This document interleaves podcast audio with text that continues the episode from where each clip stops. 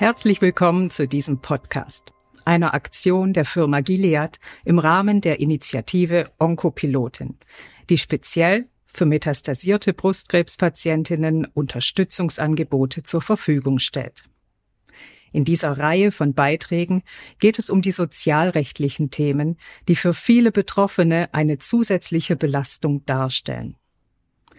Mein Name ist Sandra Oser. Ich bin Brustkrebspatientin seit 2019 mit Metastasen. 2021 konnte ich zwar mit Einschränkungen, aber glücklicherweise wieder berufstätig sein, was mir als alleinerziehender Mutter einige Stabilität im Leben zurückgab. Mit einer Krebserkrankung treten auch im sozialen und finanziellen Bereich existenzielle Sorgen ins Leben. Sorgen, die zu gesundheitlichen und psychischen Belastungen hinzukommen. Mit der Expertin Frau Nicole Scherhack wollen wir uns in kompakten Podcast-Folgen verschiedensten sozialrechtlichen Fragen widmen, was ausdrücklich keine individuelle Rechtsberatung darstellt, aber dennoch eine wertvolle Orientierung bieten kann. Ja, vielen Dank für die Einleitung, Frau Oser. Mein Name ist Nicole Scherhack, das haben Sie schon erwähnt. Auch ich möchte mich kurz vorstellen.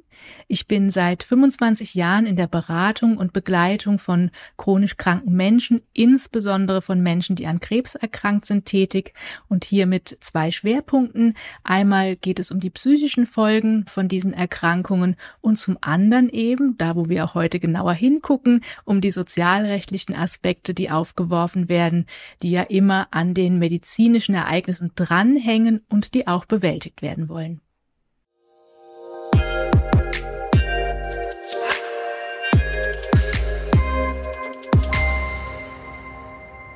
Der Themenschwerpunkt unserer heutigen Podcast-Folge liegt bei Krankenkasse und Reha.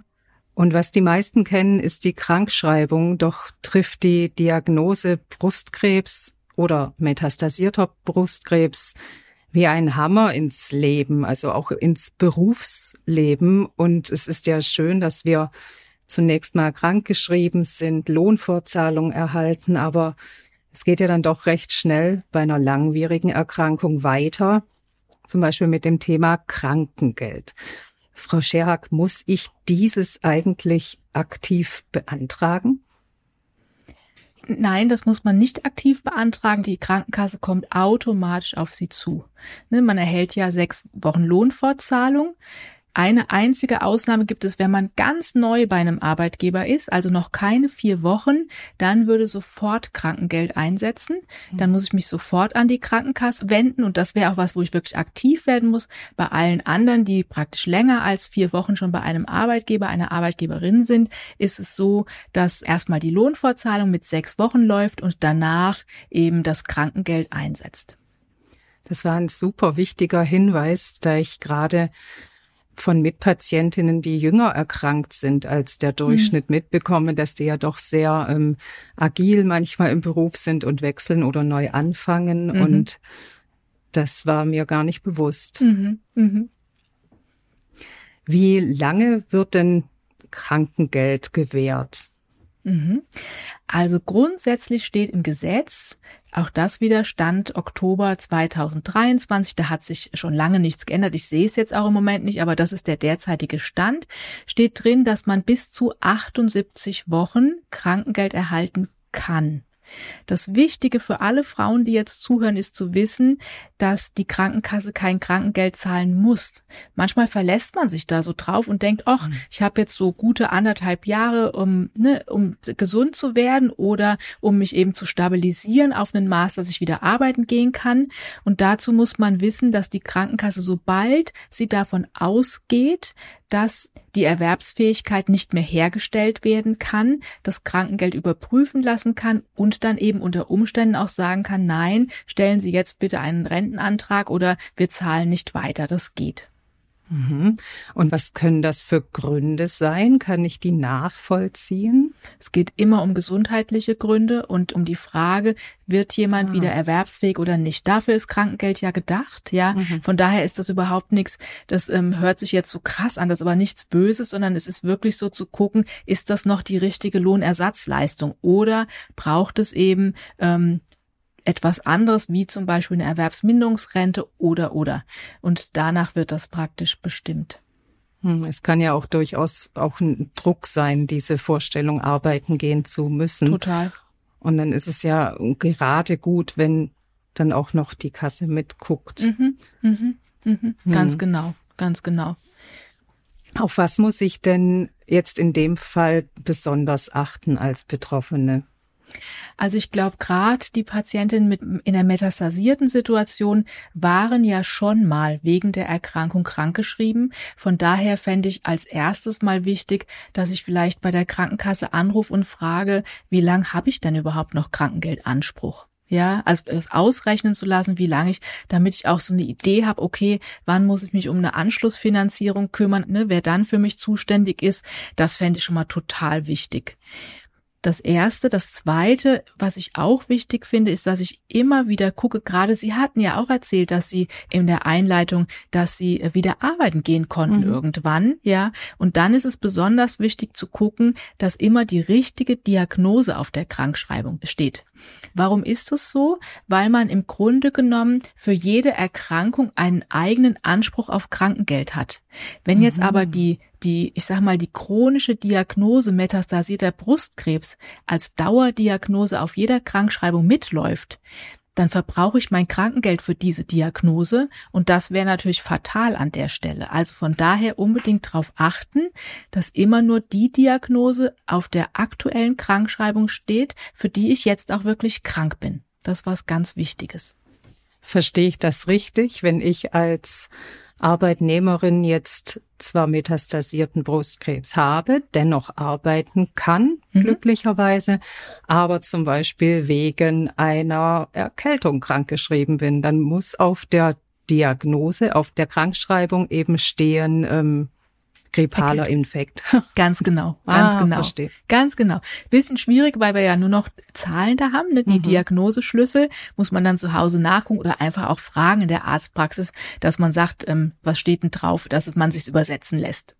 Das wäre nochmal wichtig. Und da Sie ja oft auch vielleicht einen, einen, Wechsel haben in den Einrichtungen, in denen Sie sind, ja, finde ich es auch nochmal wichtig, dass Sie immer im Blick haben, ob eine Erst- oder eine Folgebescheinigung ausgestellt wird. Mhm. Also wenn ich zum Beispiel, nehmen wir es mal so der klassische Anfang, wenn ich wechsle von Chemotherapie in Strahlentherapie, dann komme ich ja in eine neue Einrichtung und dann könnte es sein, dass die Strahlentherapie, die Menschen dort mir eine Erstbescheinigung ausstellen, weil die ja zum ersten Mal eine Krankschreibung ausstellen. Ich war aber vielleicht schon vorher dauernd krankgeschrieben über die onkologische Praxis und dann ist es eben eine Folgebescheinigung. Ganz praktisch würde das nämlich bedeuten, die Krankenkasse sieht, ah, Erstbescheinigung, sind wir nicht zuständig, sondern es wäre nochmal Lohnfortzahlung und stellt das Krankengeld ein und der Arbeitgeber sagt, für die Krebserkrankung haben wir schon mal Lohnfortzahlung gezahlt, wir zahlen auch nicht. Und dann hat man wieder den Huddel, dass man es halt korrigieren muss. Das kann man natürlich, nur gerade wenn vielleicht die Miete überwiesen werden muss, nicht jeder hat so viel in petto, dass er das eben mal so vorhalten kann. Von daher würde ich auf diese Kleinigkeiten immer so achten. Und vielleicht noch eine Anmerkung, was auch wichtig ist, wenn das Krankengeld mal zu Ende geht, also wenn man doch ne, diese 78 Wochen ausschöpfen konnte, wobei von den 78 Wochen werden die sechs Wochen Lohnfortzahlung abgezogen, dann sind es noch 72 Wochen und auch Zeiten, wenn sie zum Beispiel in Reha sind in diesen anderthalb Jahren, würden auch davon abgezogen werden. Und dann ist es wichtig, dass man schaut zum Ende hin, ähm, wer kann dann praktisch übernehmen, sage ich jetzt mal. Da wäre zum einen, da kommen wir ja auch nochmal in einer anderen Folge drauf, die Erwerbsminderungsrente sicherlich. Und wenn es da eine Lücke gibt, kann man sich immer erstaunlicherweise arbeitslos melden. Also das ist die sogenannte Nahtlosigkeitsregelung, so dass man praktisch nicht sofort aus dem sozialen Sicherungssystem rausfällt, sondern dass man die Krankschreibung nutzen kann, das Krankengeld nutzen kann, dann eventuell sich arbeitslos meldet, wenn über die Rente noch nicht entschieden wurde und dann eben die Rente beantragt. Ah, das ist total interessant. Das hatte ich so im Ablauf noch gar nie äh, mitbekommen. Mhm. Mhm. Und es ist auch gut zu wissen, dass man so einiges selber kontrollieren kann, wie jetzt mhm. gerade mit dieser ähm, Diagnose. Das war mir auch nicht so bewusst. Mhm. Mhm. mhm. Ich habe noch ein Begriff im Kopf und zwar ist das die sogenannte Blockfrist. Was ist das denn? Mhm, mhm. Ja, mit den Blockfristen, da geht es auch um das Krankengeld und darum, dass man praktisch diese 78 Wochen kann man innerhalb von drei Jahren das ist die Blockfrist, diese drei Jahre. Es geht darum, dass man ja vielleicht nicht am Stück krank geschrieben ist, sondern dass man dazwischen immer Zeiten hat, in denen man vielleicht auch arbeiten gehen kann. Und so, diese 78 Wochen beziehen sich auf einen Dreijahreszeitraum und dann beginnt das von vorne. Mhm. Das summiert sich praktisch. Genau. Und es geht auch darum, dass wenn die 78 Wochen aufgebraucht sind, ich aber vielleicht wirklich eine gute Zeit gerade habe und arbeiten gehen kann, dann gibt es bestimmte Fristen, die so lange muss ich dann wieder arbeiten und muss dem Arbeitsmarkt zur Verfügung stehen und dann entsteht für dieselbe Erkrankung ein neuer, ein neuer Krankengeldanspruch mit einer neuen Blockfrist. Darum geht es dabei.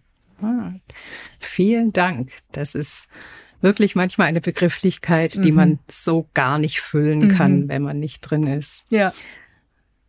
Eine Frage, die wir in dem Kontext auch oft unter Patientinnen, die chronisch krank sind, lange krank geschrieben sind, stellen. Wie sieht es denn aus mit Urlaubsreisen in diesem Zeitraum, wenn ich krank geschrieben bin? Mhm, mh, mh. Ist das möglich? Ja, jein. Ja. genau. Also es ist wichtig, dass die Stelle, von der ich gerade Geld erhalte, muss zustimmen. Und ich sag mal so ein bisschen grob, also eine Reise innerhalb von Deutschland, wenn sie meiner ähm, Genesung oder meiner Gesundheit nicht widerspricht, ist sicherlich kein Problem. Reisen ins Ausland sind im Grunde genommen schon mit großen Schwierigkeiten verbunden. Und ich persönlich äh, würde das auch nicht riskieren, in Urlaub zu fahren, ohne zum Beispiel die Krankenkasse, wenn ich Krankengeld erhalte, zu, ähm, zu informieren. Das war mir gerade auch so äh, in den Sinn gekommen, dass viele von uns in der metastasierten Situation gar nicht so unbedarft planen können, mhm. dass es gleich ins Ausland gehen muss. Mhm. Mhm. Erholung natürlich ist, ist, wie Sie sagten, der Gesundheit zuträglich. Wir haben hierzu zu diesem Thema auch eine eigene ähm, Episode nochmal aufgenommen, weil das so arg wichtig ist mit dem Geld äh, für die Frauen, dass wir da auf jeden Fall auch nochmal einen Schwerpunkt drauf setzen möchten. Damit sind wir am Ende dieser Folge angelangt. Vielen Dank fürs Zuhören. Bis zur nächsten Episode der Onkopilotin Podcasts.